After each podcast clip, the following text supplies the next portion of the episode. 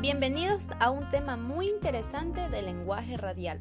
Reciban un cordial saludo de Noemí Martínez, estudiante de comunicación, con gran aspiración de progresar y salir adelante con la ayuda de Dios.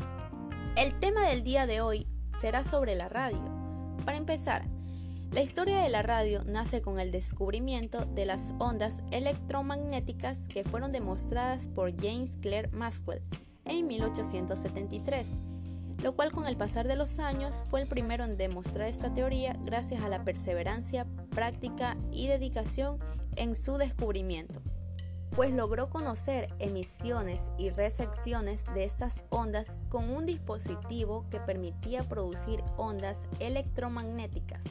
La evolución que tuvo la radio con el pasar del tiempo y los descubrimientos que tuvo gracias a estos inventores se logró emitir las primeras transmisiones radiofónicas en el año de 1894 gracias a la ayuda del inventor Guglielmo Marconi. Pudo concluir con un sistema totalmente completo y eficaz de ondas electromagnéticas transportadas en el aire.